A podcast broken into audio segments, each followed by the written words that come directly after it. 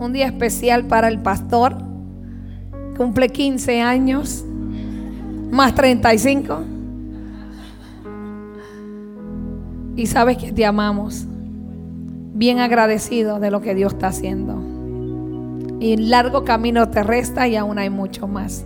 Que Dios te use, que sea su voz, que no te limites a nada, porque sabemos que Dios está en ti y contigo. Te bendecimos.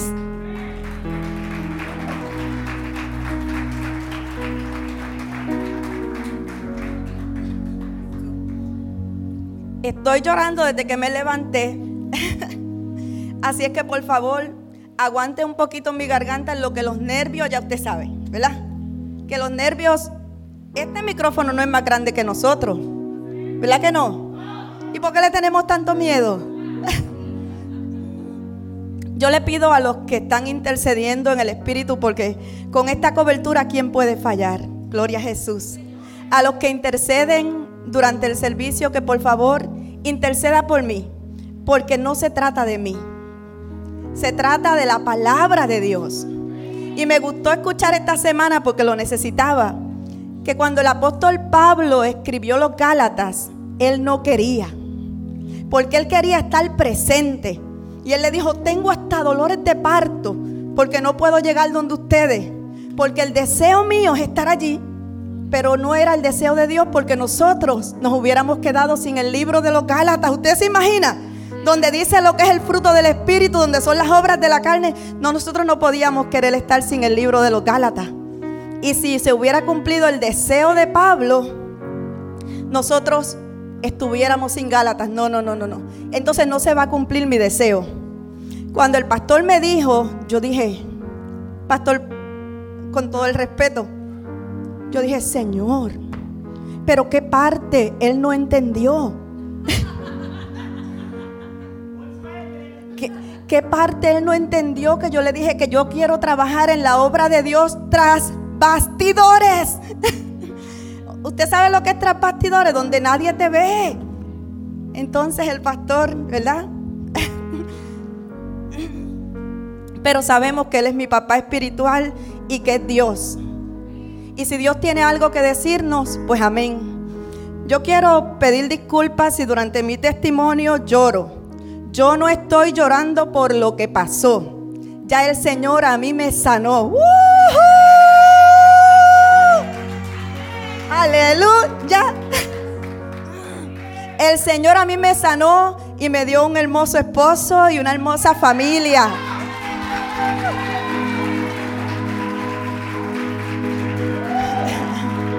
Pero a veces recordar, ¿verdad? Cómo el Señor estuvo ahí sin darte cuenta tú.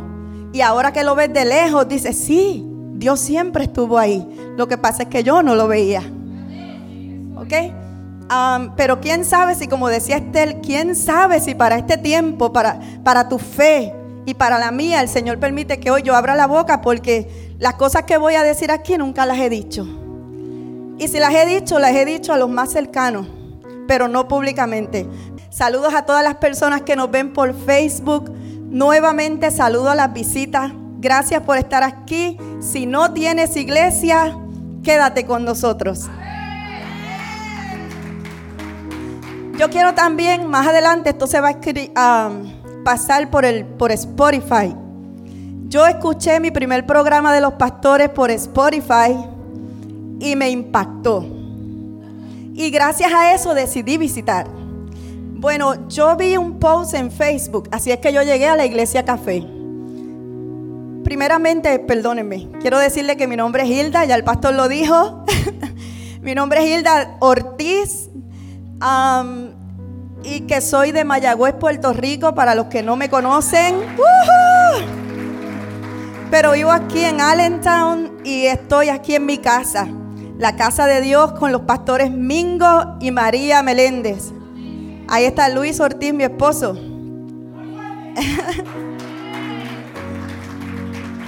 bueno, les decía que yo estaba buscando este lugar con todo mi corazón por años. El Señor me permitió llegar en su tiempo. yo veo un post en Facebook de unos apóstoles que los conozco desde antes de que sean pastores. Yo conozco cuando los ungieron y conozco toda la trayectoria de estos apóstoles. Los sigo en Facebook y veo que ellos le dan like a un post que era de la iglesia café en Allentown. Y cuando miro la calle, eso está cerca de casa. What? Hispano y los, y los papás espirituales son los apóstoles que yo admiro con todo mi corazón y respeto. No, yo tengo, yo tengo que ir un día ahí. Pero leo en el post que dice que tienen un programa en Spotify que se llama Café con Dios. Ese día, al otro día, ¿verdad? Al otro día yo estoy en un tapón y el Señor trae a mi mente el programa pongo Spotify, que es uno de, bueno, es lo que yo uso para escuchar música en el camión. Pongo Spotify y pongo el programa y los pastores estaban hablando de cómo conocerse mejor. Hicieron como 20 o 25 preguntas. La cuestión es que yo, como estaba en un tapón, empecé a escribir las preguntas y a reírme. Porque yo me estaba imaginando cuando yo le hiciera esas preguntas a Luis para conocernos mejor. Y la pastora se reía carcaja y esa risa a mí, wow, y yo decía, oye, pero este pastor parece un locutor de verdad. Este pastor parece un profesional como locutor y la lleva a ella en el programa, mira, como si estuvieran bailando salsa. Se llevan de lo más bien. Yo dije, no, yo tengo que llegar a ese lugar. En ese lugar hay algo especial. Una iglesia diferente para un tiempo diferente. Yo quiero pedirle al Señor que no sea yo y que sea su Santo Espíritu, porque si la pastora en ese programa hubiera titubeado y hubiera dicho, ay, yo no hubiera llegado aquí. Pues yo no quiero hacer, no, yo quiero hablar lo que el Señor puso en mi corazón. Y que todos los que nos están escuchando por Facebook y por Spotify sepa que si no tienen iglesia pueden llegar a este lugar. Gracias, Pastora María. Gracias, Pastor Mingo. De verdad los amo. Los amamos, ¿verdad, Luis? Gracias por su cobertura. ya les dije cómo encontré la iglesia. Prepárense para vigilia porque escribí un montón de páginas. Quiero orar. Amado Padre Celestial, en esta mañana, Señor, nosotros te bendecimos, exaltamos tu nombre, te hemos adorado con cánticos y queremos, Señor, compartir tu palabra, compartir, Señor, lo que tú has hecho en mi vida. Yo te pido, Padre, que los detalles que tú han dado que vienen de mí, los puedes obviar. Pero el Espíritu Santo nos recordará las palabras del Padre. Lo que sabe, Señor, que tu pueblo necesita, eso sí no queremos que se nos pase por alto. Padre, yo llevo todo pensamiento cautivo a la obediencia de Cristo. Y yo te pido, Señor, no voz de hombre, voz de Dios. Tu pueblo y yo necesitamos tu voz. Necesitamos tu presencia para poder levantarnos, para poder seguir. En el nombre poderoso de Jesús, este pueblo y yo prometemos que toda la gloria será siempre para ti, porque solo tú la mereces. En el nombre de Jesús. Amén.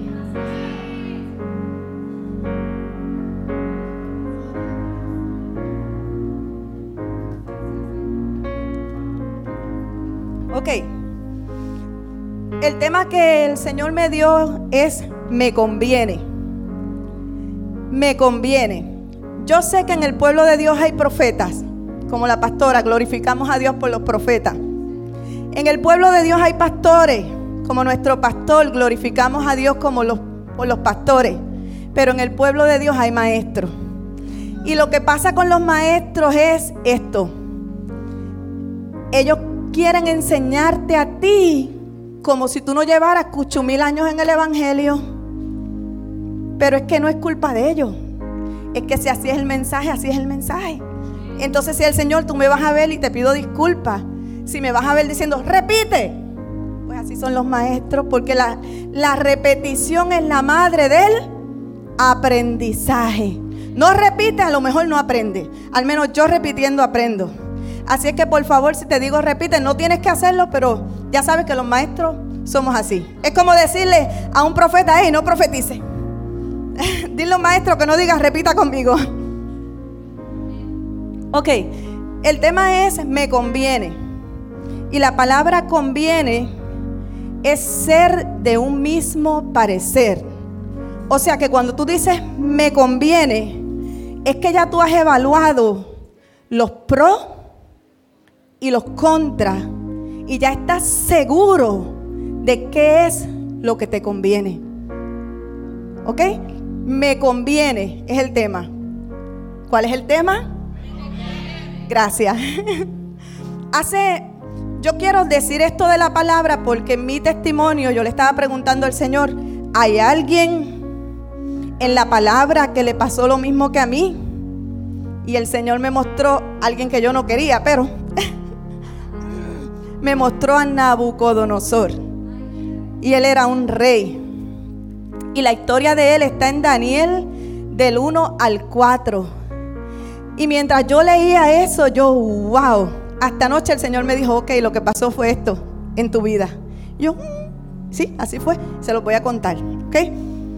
Si le pasó a, a Nabucodonosor hace 2500 años atrás y me pasó a mí hace más de 15 años atrás, Dios quiera que no te pase a ti. Por eso el Señor nos exhorta para que no nos pase.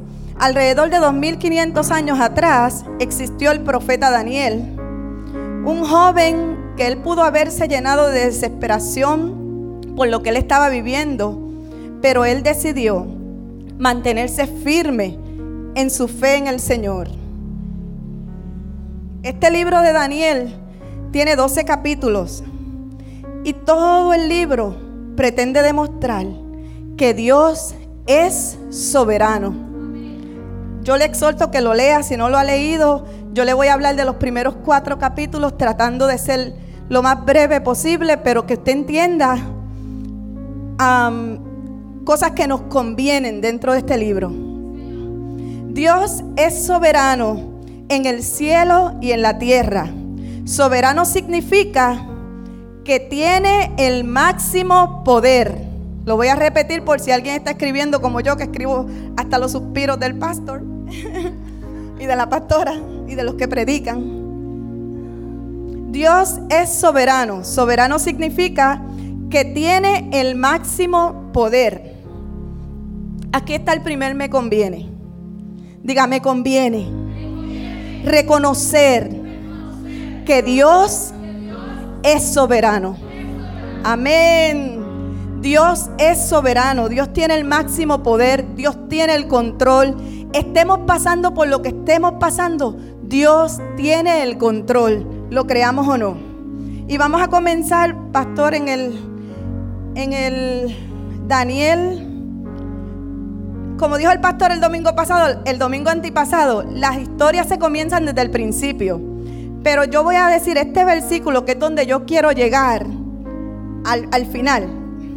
Espero que me entiendan. Ok. Daniel 4.2.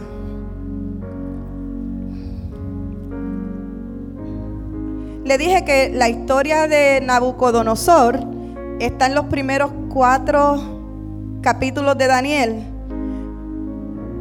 Eh, quiere decir que ya en el 4 se estaba terminando lo que había pasado con su vida, pero en el 4, este hombre, primero lo quiero leer de la Reina Valera y después lo vamos a leer aquí de la, de la nueva traducción viviente. Gracias. Aleluya. Bendecimos al Señor. Te damos gracias, Padre. Queremos aprender, Señor amado, quién fue Nabucodonosor y qué fue lo que pasó con su vida. Pero este hombre llegó a una conclusión en Daniel 4:2. Dijo Nabucodonosor, en el nombre del Padre, del Hijo y del Espíritu Santo, conviene que yo declare las señales y los milagros que el Dios Altísimo ha hecho conmigo Conviene que yo declare las señales y los milagros que el Dios Altísimo ha hecho conmigo. Y yo le dije que la palabra conviene es que ya él estaba seguro de, lo que él quería. Le convenía que él anunciara las señales y los milagros que Dios había hecho. Yo quiero um, recordar que mi familia va a escuchar este mensaje, que ellos conocen este testimonio Y que yo, al igual que Nabucodonosor, lo digo y lo sostengo, conviene que todos sepan, lo vamos a ver ahora en la nueva traducción viviente, quiero que todos conozcan las señales milagrosas y las maravillas que el Dios Altísimo ha realizado en mi favor. Quiero que todos lo conozcan, que Dios ha hecho milagros. Lo hizo con Nabucodonosor, lo hizo conmigo y lo hará contigo. Aleluya. Ok, Daniel 1. Así comienza la historia de este hombre. Dice en Daniel 1.1, no lo tiene que buscar, pero sí. Escúcheme, así comienza.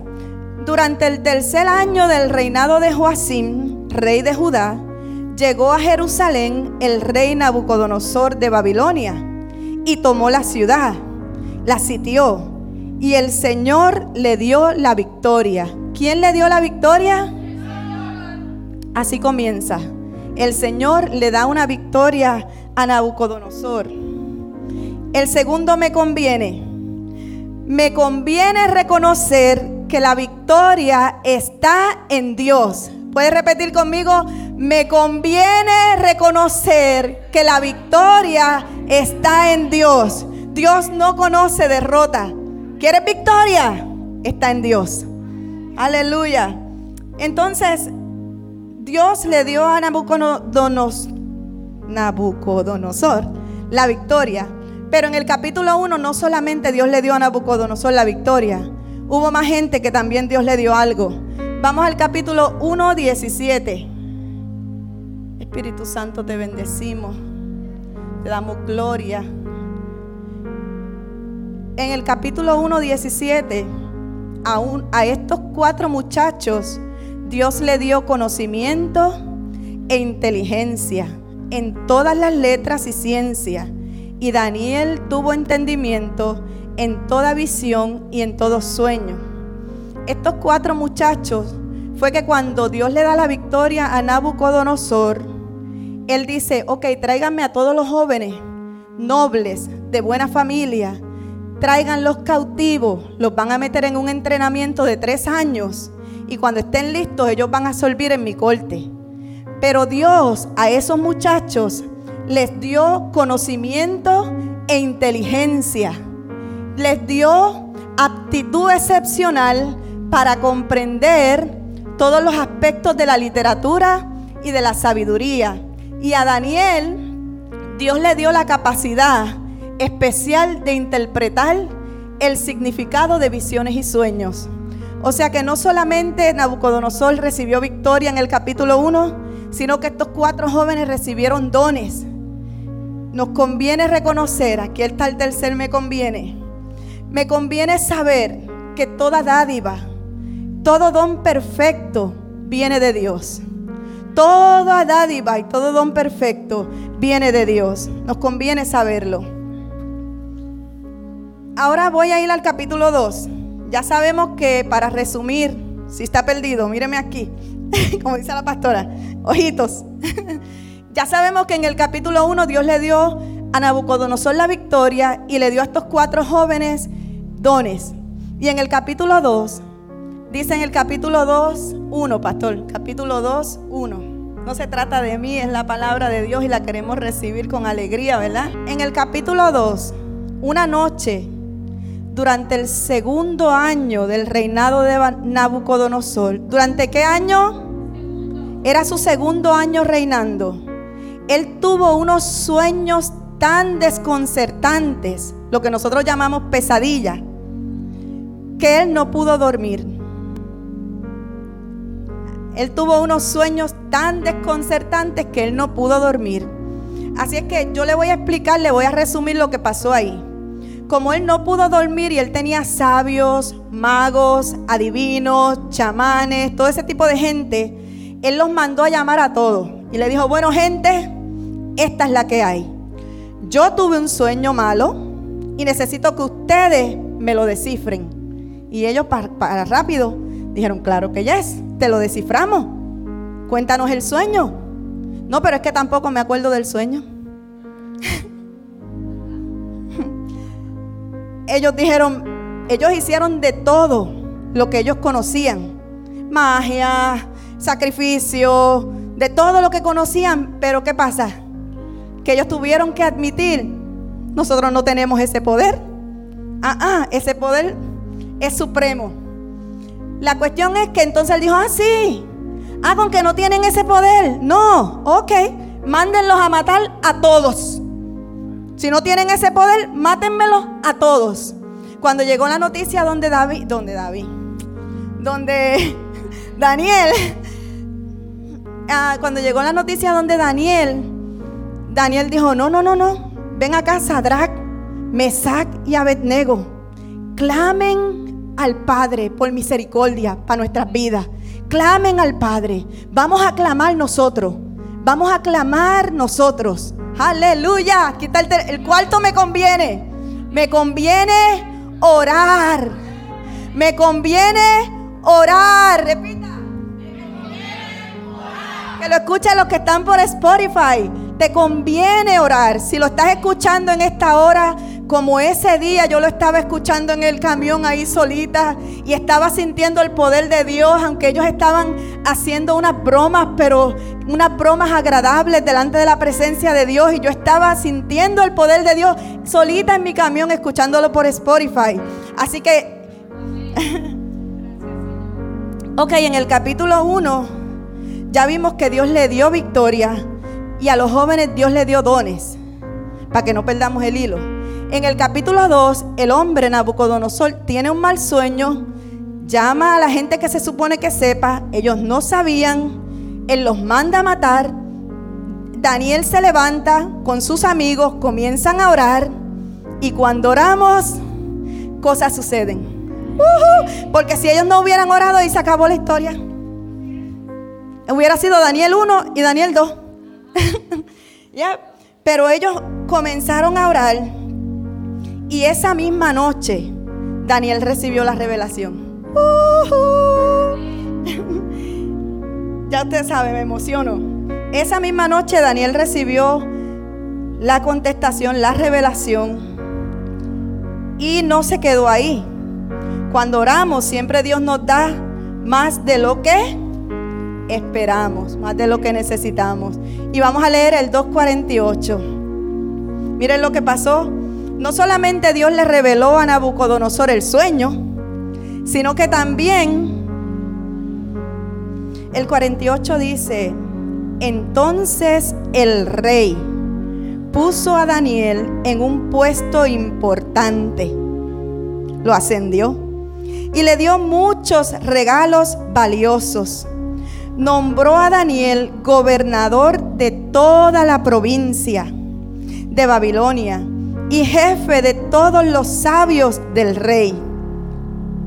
Daniel no solo le reveló a Nabucodonosor su sueño, sino que también recibió una recompensa. Estoy tratando de resumir el uno, resumir el dos, porque créanme que es largo. Padre Santo y Padre bueno, en esta hora, amado Señor, te pedimos, Espíritu de Dios, que tú hables a nuestro corazón. Que tú sepas, Señor, que nos conviene, que nosotros sepamos que nos conviene reconocer que tú eres soberano. Que nos conviene, Señor, reconocer que la victoria viene de ti. Y que nos conviene, Señor, orar, no solo por la recompensa, sino para que tu obra, Señor, continúe en el nombre de Jesús. Bueno, en el número 3, y ya voy con mi testimonio. En el número 3, lo que sucede es que el rey Nabucodonosor tiene tanto orgullo que manda hacer una estatua y pide que todos lo adoren. Entonces, cuando todos comienzan a adorarlo, eh, Nabucodonosor, Sadrach y Abednego no querían adorarlo. No adoraron. Y eso nos dice a nosotros que nos conviene no postrarnos ante lo falso. Yo sé que algunos de ustedes sienten que esta palabra es pesada. Yo les suplico, y por eso la pastora sabía, y el pastor también, que estamos dando pasitos de novato, ¿verdad? Y estamos tratando, ¿verdad? De, de crear un ambiente, de dar pasitos, porque el profeta dijo, el día que vino, yo los traje para prepararlo. Pero hermanos, ¿cómo nos vamos a preparar si no practicamos? ¿Cómo nos vamos a preparar si no nos dan la oportunidad? Sí, tal vez yo en mi primer mensaje lea toda la Biblia. Gracias por soportar. Pero cuando a Tito le toca, a lo mejor hace lo mismo a lo mejor no la lee. ¿Por qué? Porque damos pasitos de bebé. Pero estamos creciendo. Amén. Después usted va a decir, en, en, par de años, usted va a decir, oh, wow, mira Hilda cuando era el bebé y mira ahora. Esperamos que así sea, ¿verdad? bueno, les voy a contar, porque quiero eh, decirles el 4, pero les voy a contar un poquito desde que nací. Yo les dije vigilia. No, mentira, broma. ok. Mi mamá era una mujer de high school hermosa. Tenía 15 años. Y todos los días tenía que pasar por un lugar que había un taller de mecánica. En ese taller de mecánica había un hombre que le doblaba la edad, pero que se enamoró de esa flor. Y él comenzó todos los días, ya usted sabe, ¿verdad? Yo soy soltero, yo te puedo pagar todo, tú eres una... Mi mamá era el hembra de, cinco hermanos, ¿cómo, se dice? No era la única hembra, pero era, tenía cinco hermanos y ella seis. Y eran bien pobres, bien pobres. Ellos vivían en una casita de madera bien pobre y mi abuela no tenía marido y decidida a no tener marido nunca más. Y tenía 45 años. Nunca más tuvo marido. Pero anyway, el punto es que era muy, muy pobre con seis hijos. Y cuando este hombre, que tenía un taller de mecánica, ella vio la gloria y salí yo. Cuando mi abuela coge su muchachita, que es mi mamá, y va y le dice, mire tipo, aquí está la muchachita preñada Usted se va a hacer responsable porque ya me ha dicho que usted está dispuesto. El tipo era casado con dos hijos. Ay, qué bonito. casado con dos hijos. La cuestión es que mi abuela dice, bueno, la muchachita va a nacer. No hay de otra. Gloria a Jesús. Que si no, imagínese. Pero ¿qué pasa? Yo era más de mi abuela que de mi mamá. Porque mi abuela era una, digo, mi mamá era una niña. Pues entonces crecí y como era mi mamá tuvo tres hijos más. Pues cuando, ok, crecí y cuando tenía cinco años, seis años, mi mamá decide irse a Estados Unidos con mis otros tres hermanos. Según ella, ella no podía dejarle a mí, quitarle a mí, a mi abuela, porque mi abuela, yo era la luz de sus ojos pero cometió un grave error. Y yo quiero, por favor, si, no se, si se perdió toda la historia de Nabucodonosor, it's okay. Pero no se olvide de esto si usted tiene niños. Los niños, si usted le habla, ellos entienden. Por favor, háblele. Porque yo entendí erróneamente y lo cargué por muchos años que mi mamá me abandonó. Que se fue con mis tres hermanos y no me dijo, ¿usted sabe ni qué me dijo? Ni no me dijo ni adiós. ¿Sabe por qué no me dijo ni adiós? Porque no me quería despertar, qué atrevida. No me quería despertar y se fue de madrugada y yo no me enteré, ni me despedí de mis hermanos. Ahí comenzó una raíz de amargura que me duró tantos años. Pero lo que pasó, aunque yo no conocía el mundo espiritual, mi abuela en ese momento era espiritista, ¿verdad? Y yo me aferré a un santito así de chiquito que se llamaba San Martín. Y todos los días yo le pedía esa, a esa cosita, porque esa es la fe que mi abuela me estaba enseñando. Y mi abuela siempre profetizaba sobre mí, tú vas a ser la próxima medium, tú vas a ser la más poderosa en este asunto. Y yo me lo estaba creyendo porque yo lo necesitaba, yo necesitaba el reconocimiento de alguien. Y mi abuela me estaba educando. Ya yo sabía limpiar el altar y todas esas cositas, ¿verdad? Anyway, Señor, danos los puntos importantes que no vamos a hacer vigilia.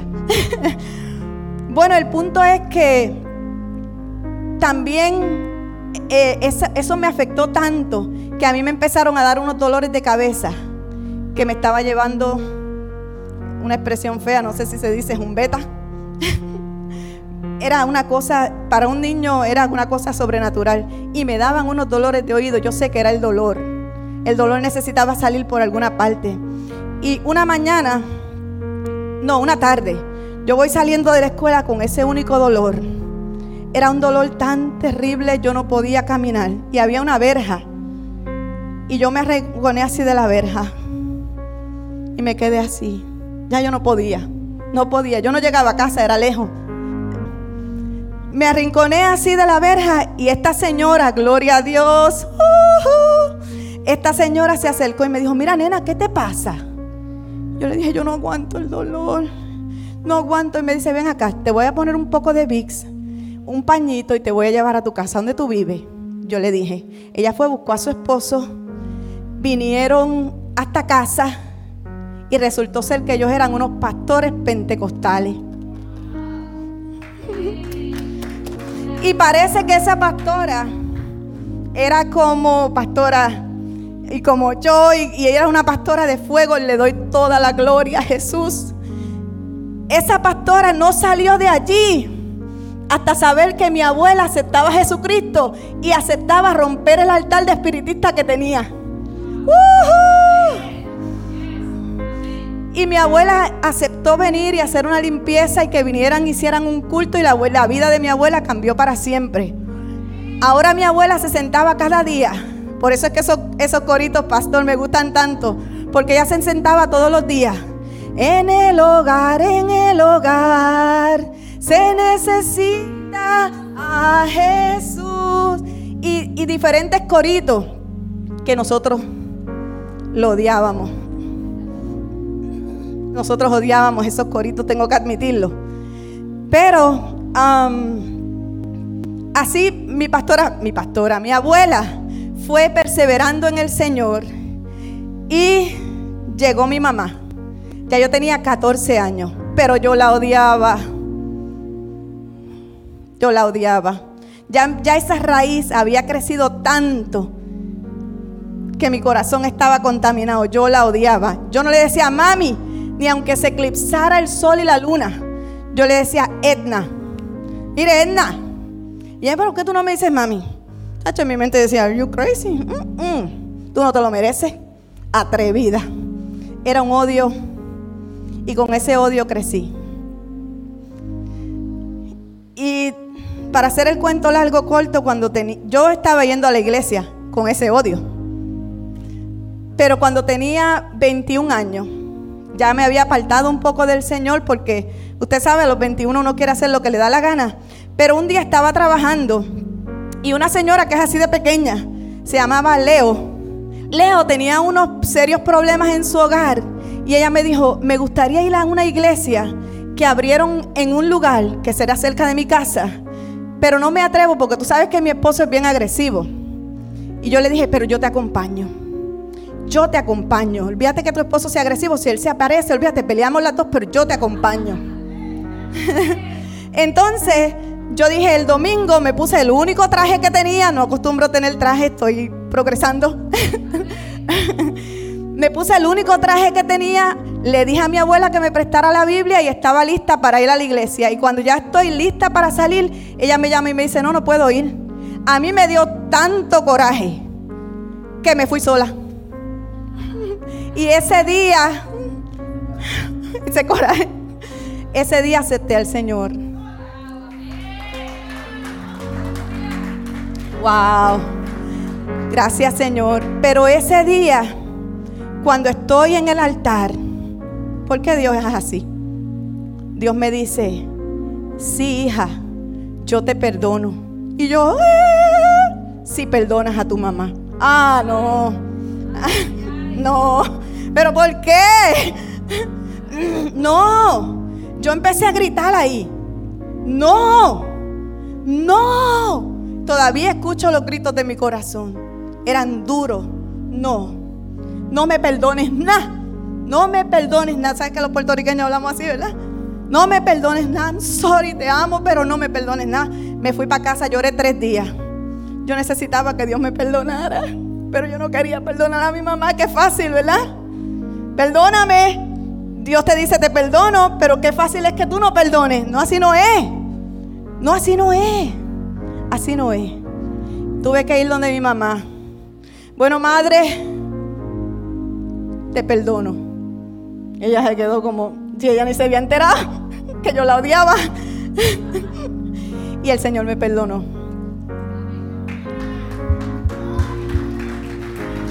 El Señor me perdonó y comenzó un proceso de liberación y de sanidad.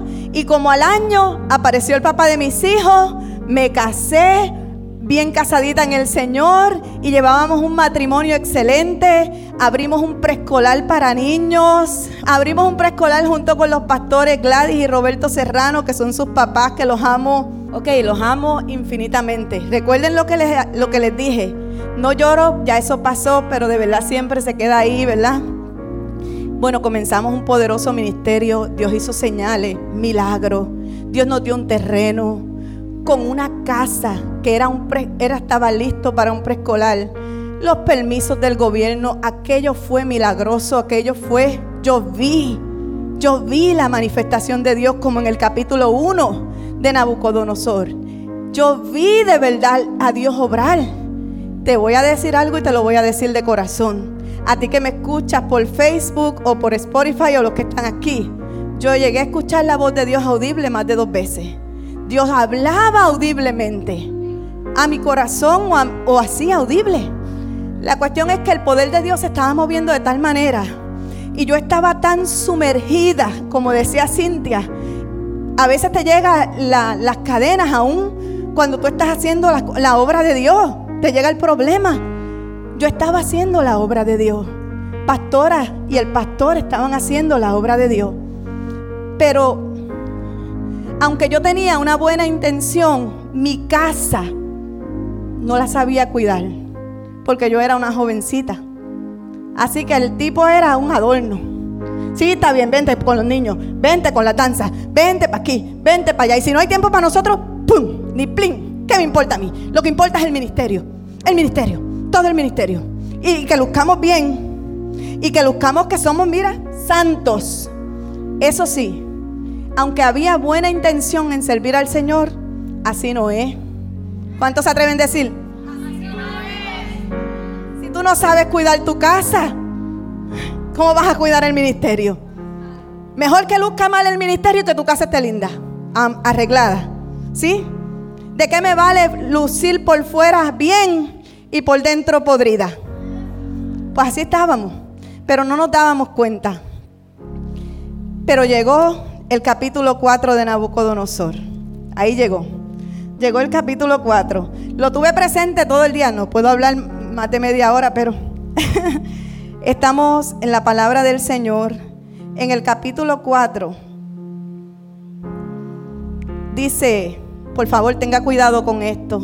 Capítulo 4, 4. Yo, Nabucodonosor, vivía en mi palacio con comodidad y prosperidad.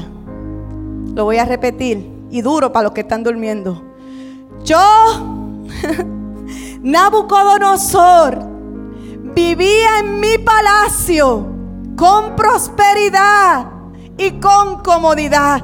Yo me creía que como yo era cristiana, y como yo trabajaba en un ministerio, y como yo era la secretaria de pastor, y como yo me codiaba con pastores, yo me creía que yo no necesitaba liberación. Qué grave error. Qué grave error que no me pase. Y el que me conoce hoy y el que me llama sabe que no quiero que eso vuelva a suceder. Eso no va a volver a suceder. Yo no puedo volver a perder la presencia de Dios aunque me digan fanática, aunque me digan lo que me digan, yo no lo voy a perder. En el nombre de Jesús. Y vamos a trabajar en la obra del Señor cuidando mi casa, cuidando mi esposo, cuidando mis hijos. Aleluya. Lleguen o no lleguen a la iglesia, yo los voy a amar y yo los voy a cuidar. Pero claro, vamos a también trabajar en el ministerio porque esta es la obra de Dios pero teniendo los, ¿cómo se dirá? Teniendo orden, teniendo prioridades. Anyway, lo que le pasó a este hombre es que él estaba, mira, en su palacio de cristianos, de lo más cómodo. el papá de mis hijos empezó a tener unos ataques epilépticos. ¿Pero de dónde? Yo empecé a ayunar, a orar, a ayunar, a orar. Ay, qué lindo. Porque yo estaba cristiana. Yo decía, eso es, un ataque satánico. ¿Ustedes saben lo que pasó? Que siempre en las iglesias hay, hay algunas que, que ha estado en la droga y que ha estado en ese mundo. Y parece que no aguantó más. Ah, y vino donde mí y me dijo, mira, mija, despierta. Tú no ves que lo que tu marido tiene es que está en la droga. Y cuando la droga le falta, dice que tiene ataques epilépticos. Es que él se metía pastillas, pero a alto nivel. Pero era cristiano. Por eso les digo, teníamos las prioridades. Después que luciéramos bien como ministros, no importa lo podrido que estábamos. Así no es, diga. Así no es. La cuestión es que llegó, llegó también la destrucción a mi casa porque pues tenía que llegar. Era como que casi obligatorio. Llegó y no sé ni cómo entrarle al, capítulo 4. Después que él estaba de lo más cómodo, Nabucodonosor comienza a contar que él tuvo un sueño. Y ya él sabía quién podía responder a ese sueño. Era Daniel. Y le dice, Daniel, venga acá que yo tuve un sueño. Yo soñé. Te bendiga.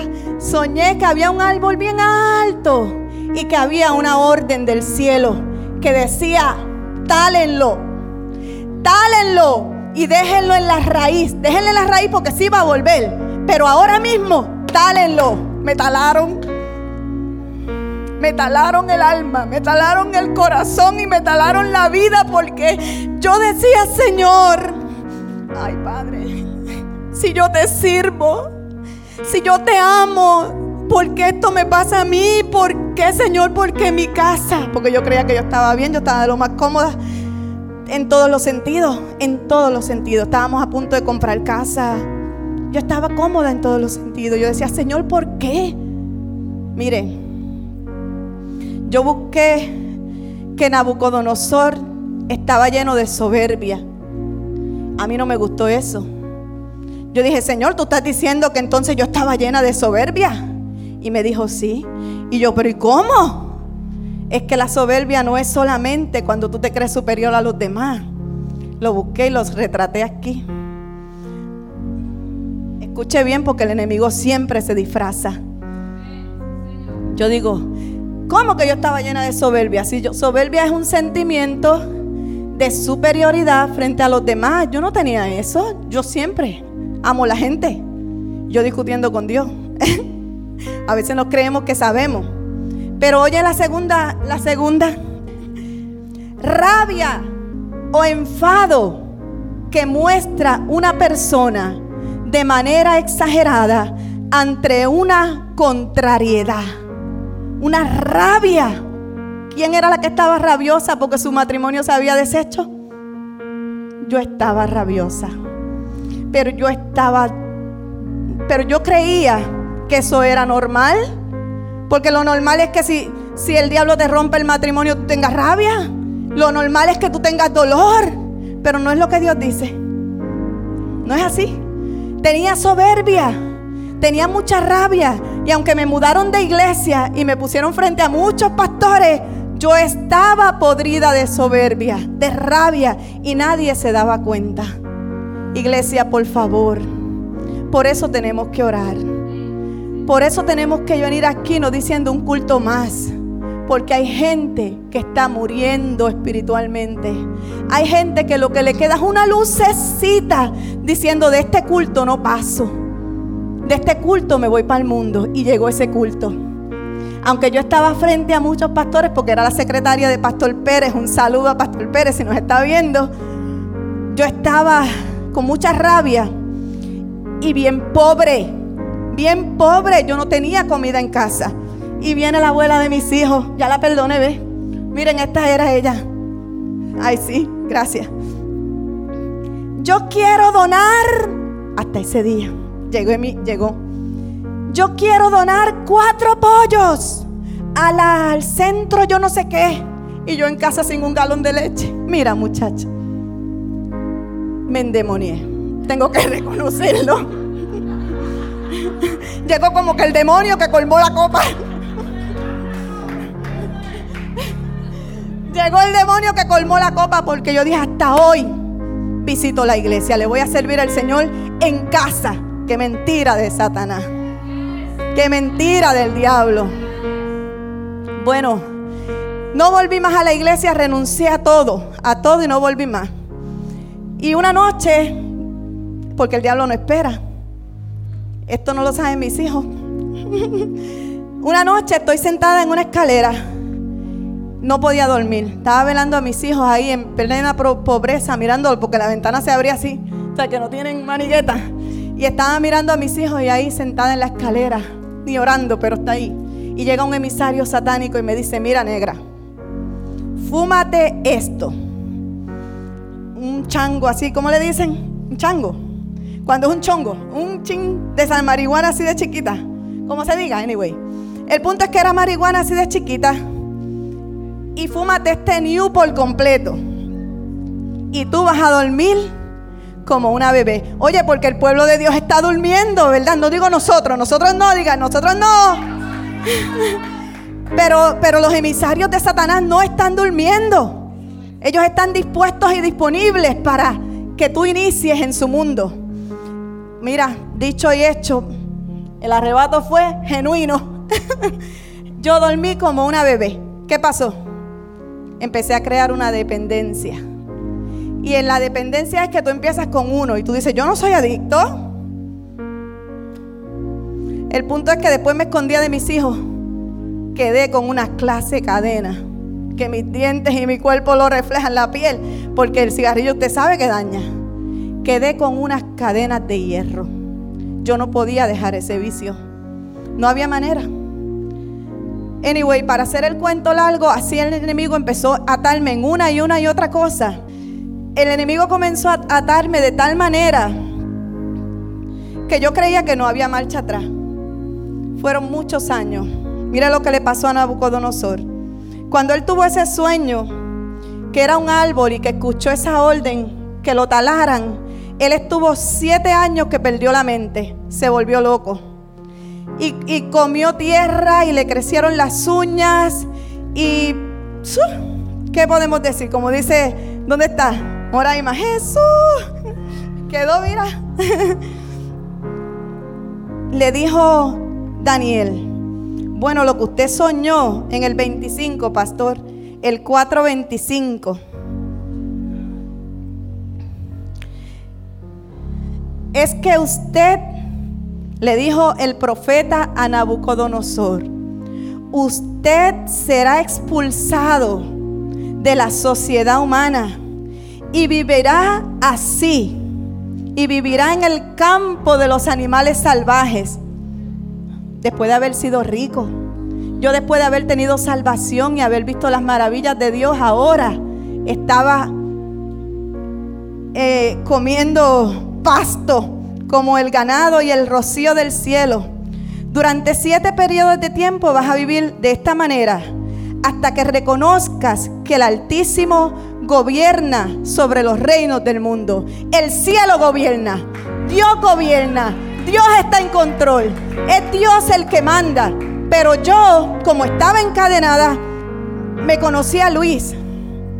Y como estaba encadenada y, llena de soberbia, o sea, de rabia por lo que había pasado con mi vida, yo le dije a Luis, sí, te voy a decir una cosa, mi amor.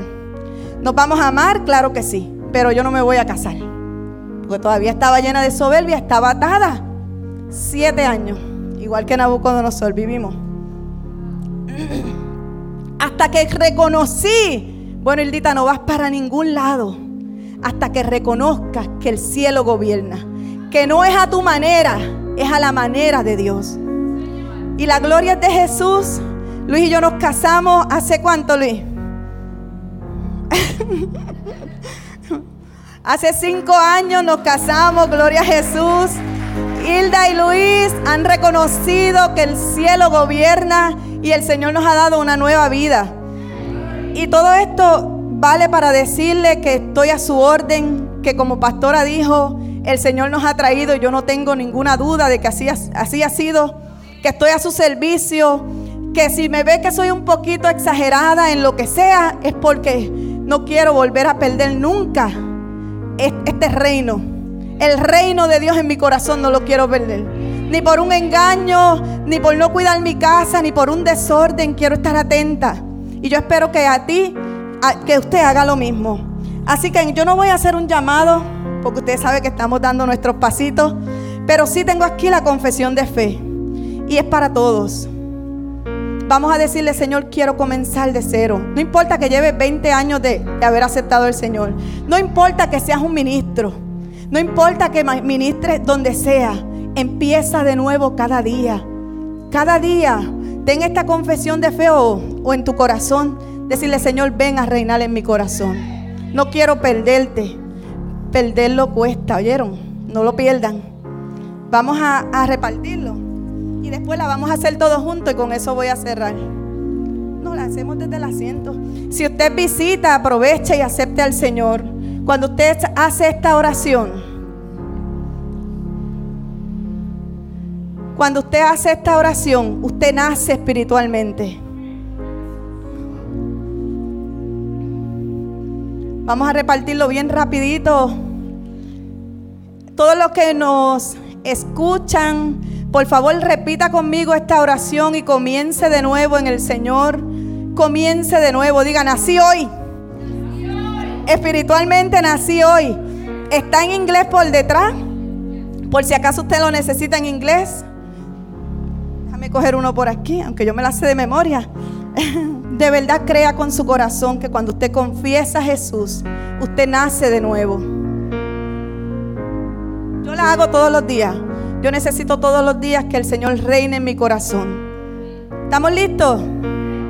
Todos los que nos ven por Facebook, es, es, el momento de nacer de nuevo.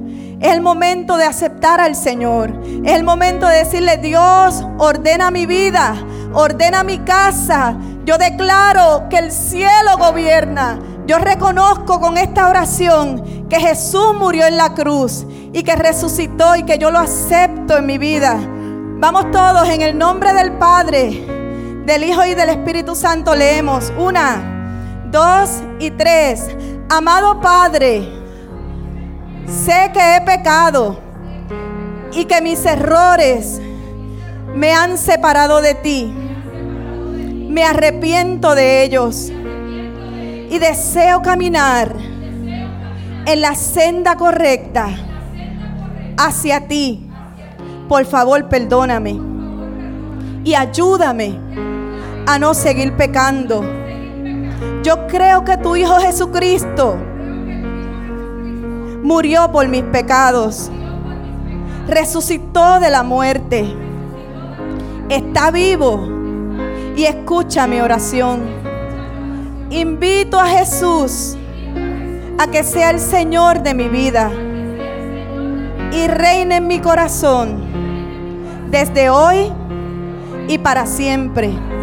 Que tu Espíritu Santo me ayude a hacer tu voluntad. Escribe mi nombre en el libro de la vida. En el nombre de Jesús.